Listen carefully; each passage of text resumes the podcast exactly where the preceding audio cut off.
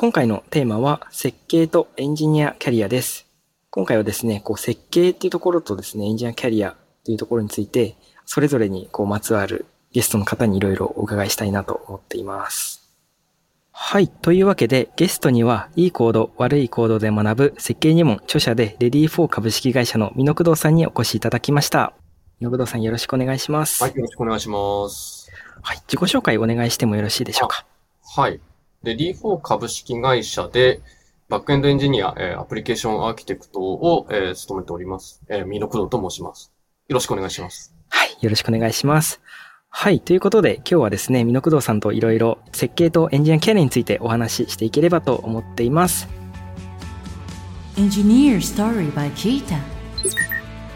まずはですね、レディー4株式会社さんで具体的にどういうお仕事をしていらっしゃるかお伺いしてもよろしいでしょうか？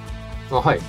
えーっと、まあ、アプリケーションアーキテクトとして、まあ、設計全般を、まあ、推進しております。で、デリー4には、その、レイルズの、まあ、システムが、まあ、巨大化してきて、その、負債が、技術的負債が、まあ、ひどくなってきたので、うん。あの、それをなんとか解決してほしいということの、まあ、依頼から、まあ、入社したという、まあ、流れですね。で、それで、うんまあ、技術的負債の、その解消するための、その設計も、まあ、そうなんですけども、まあ、他にも、その、なんていうか、全般的な、その、設計のサポート、うんうんあまあ、他のエンジニアさんに対する設計のサあの助言とかサポートだったりとか、うんその、まあ、今後のその機能、機能をどう追加していくか、そのためには、その、どういうふうに、その、あの、設計レベルで、あの、拡張性を向上させればいいかみたいな感じのその検討とか、あとモデリングだったりとかっていう、そういう、まあ、設計全般を、まあ、やっておりますと。そうですね。この後でまたレディー4株式会社さんについてのお話いろいろお伺いしたいなと思うんですが、まずですね、最初にあの、美濃工藤さんのキャリアについてもうちょっとお伺いできればなと思っています。はい。今、あの、レディー4株式会社さんには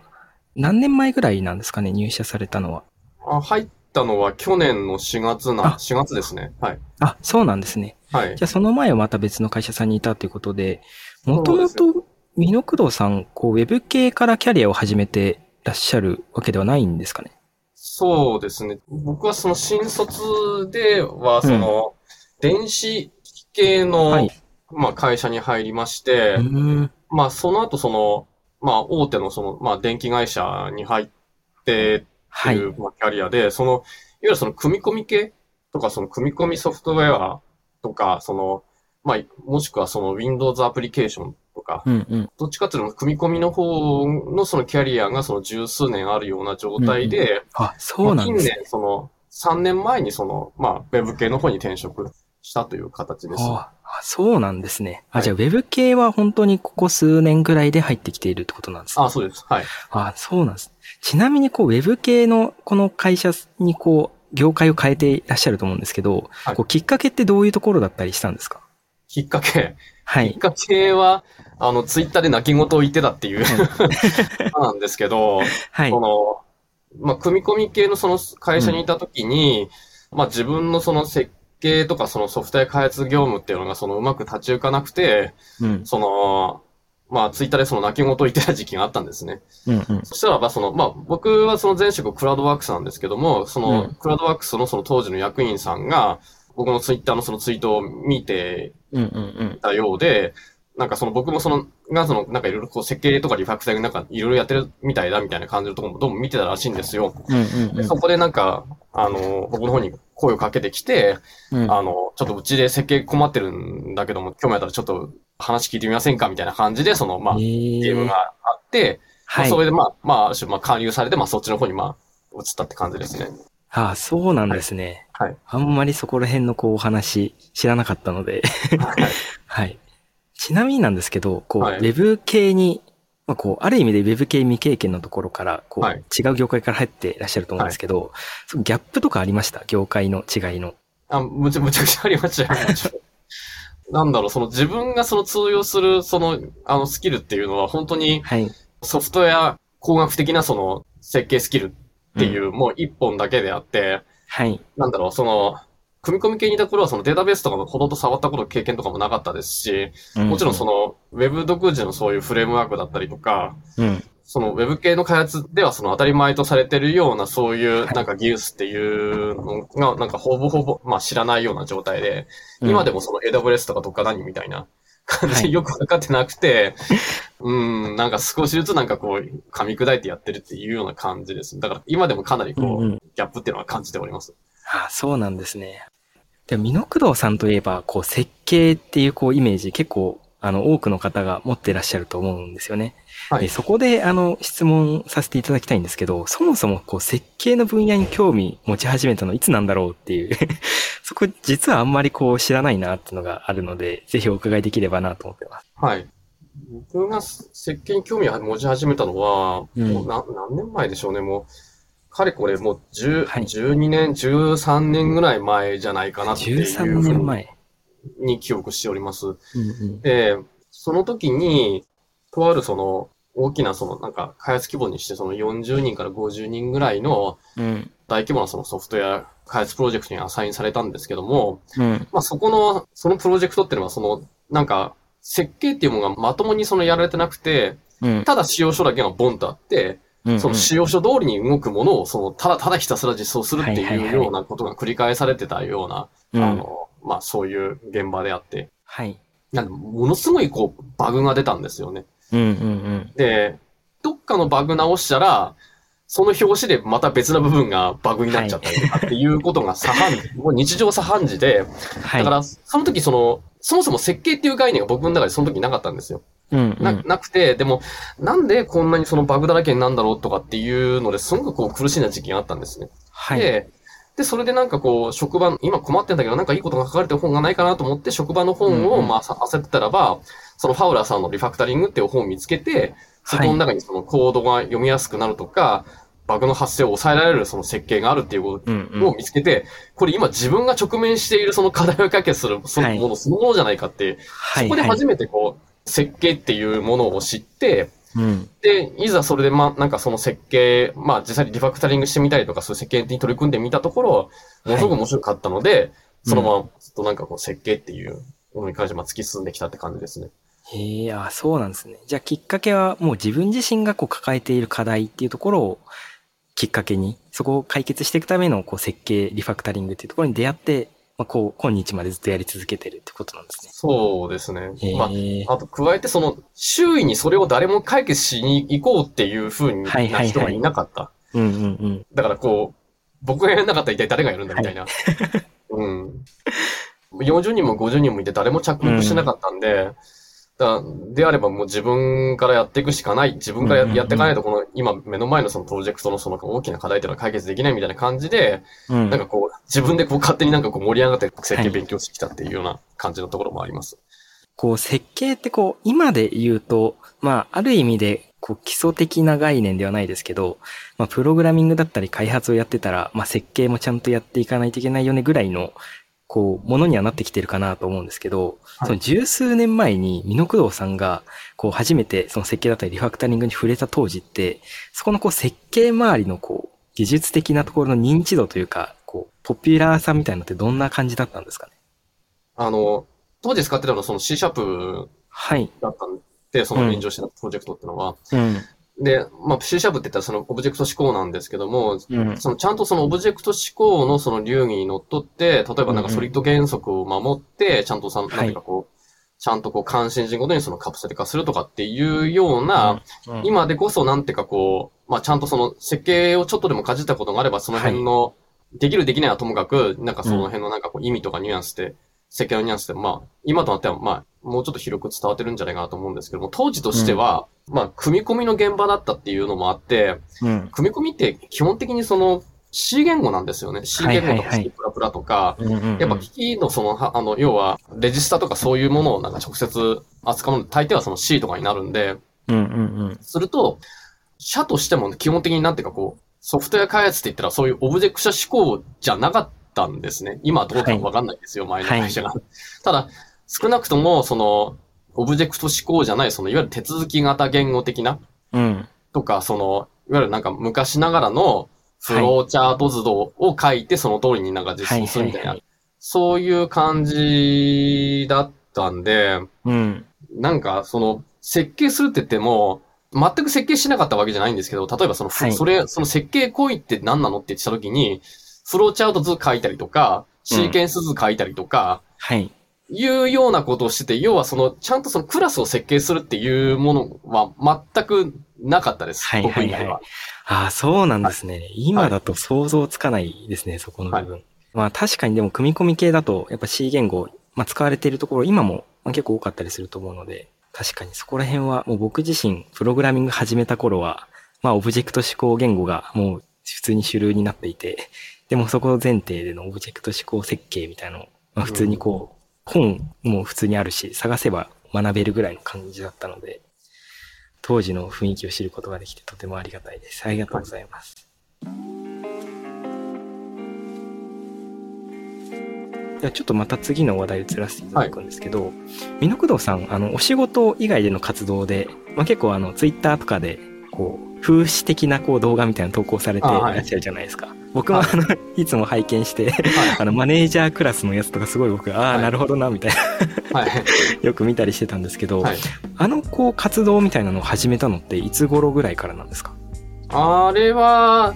2年半ぐらい前ですかね。うんうんうんあ、そうなあんですね。の、なんか、それより前に、その、プログラミング以外の、うん。以外っていうか、社会風刺動画みたいなはい。のを、まあ、ちょいちょい作ってまして、はい。で、まあ、それでなんか、あの、バズってて、あの、まあ、僕はあの、自己顕示欲の塊なので、なんか、そういう、バズって、あの、そういうなんか動画作って、あーって自分の作ってる動画がなんかバズってる面白いみたいな感じで、まあはい楽しんでたって部分はあるんですね。で、はい。なんか一時これってなんかこう、プログラミングの風刺動画にもなんか使えたりするんじゃないっていうふうにちょっと、まあ、ひらめいたことがあって、まあ出したらば、あなんかまあ、バズったっていう、まあ流れですね。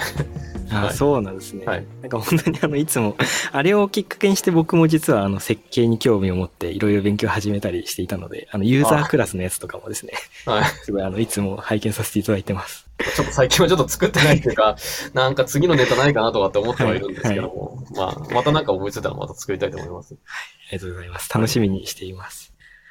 はい。では続いてですね、レディー4さんについて、こういろいろお伺いできればなと思うんですが、はいレディー4さん、こう、組織ビジョンで入荷っていうところを掲げてらっしゃると思います。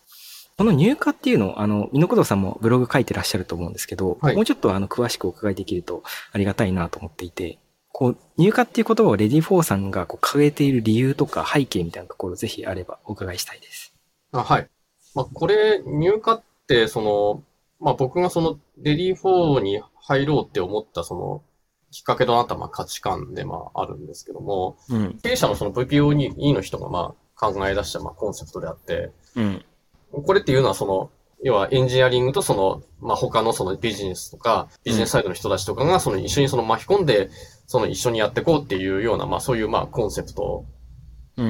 のこと、まあ、組織ビジョンのことを、まあ、入荷というふうに、まあ、言ってます。で、うん自分としてはこれがななんでこれがいいかって思ったらば、そのシステムのそのアーキテクチャの、まあ、品質を高めるっていうところを主軸にしているので、うん。アーキテクチャの設計するでは、まあ、非常にこう、大事なコンセプトだなっていうふうに思って、レビュー4に入ったんですね。で、なんでそれが必要かっていうと、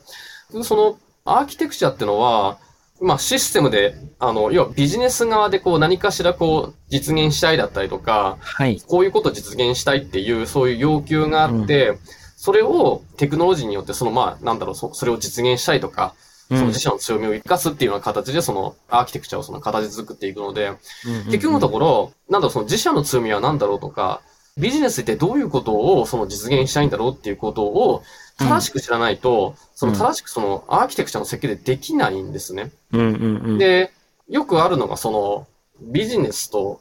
そのエンジニアリングがそのはい。分断してしまっているがためうんうんに、そのビジネスサイドから単にその使用書だけが渡されてきて、はい。エンジニアリングはそれを見て単に実装して、で、はい作ったものが、え、これ全然そういうつもりじゃないんだけど、だったりとか、はいそれが実際にその顧客にリーチするもんじゃなかったとか、うんいうような、そういうあの残念な開発ってよくあると思うんですよね。はい。で、それっていうのは本当になんていうか、エンジニアリングとそれ以外が分断してるがために、うちゃんとその要求通りのものがちゃんと作れなかったっていうところが問題だと思います。だからちゃんとしたその設計をするためには、その辺のそのビジネスだったりとか、その要は利害関係者がどう思ってるのかっていうようなところをちゃんとその伺い知るっていうのはものすごくこう大事だと思ってて、うん。まあそれをまあ実現できるなと思って、あの。そうですね。実際それは今のその設計でもすごく助かってますし、はい。ちゃんとその、あの品質を高めるそのことにつながってるなっていうふうに思ってます。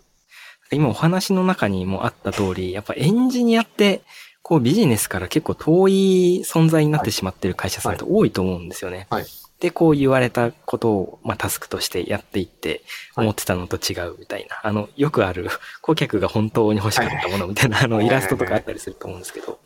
でそこをこう会社としてしっかり取り組んでいこうっていうのをやってらっしゃるのはすごいなっていうふうに感じました。はい。で、ちなみにちょっとお伺いしたいなと思うのが、その取り組み、こう、エンジニア側からそういうのやった方がいいよねっていう課題を持ちつつ、そこってこう、やっぱビジネスの人たちとも一緒にこう取り組んでいかないといけないところかなと思ってまして、はい。だからそこをこう、なんですかね、エンジニアだけではなくてビジネスの人たちからもそういうところを課題として感じて一緒に取り組んでいこうって、こう文化を作っていけている、こう理由とかってあったりするんですかね。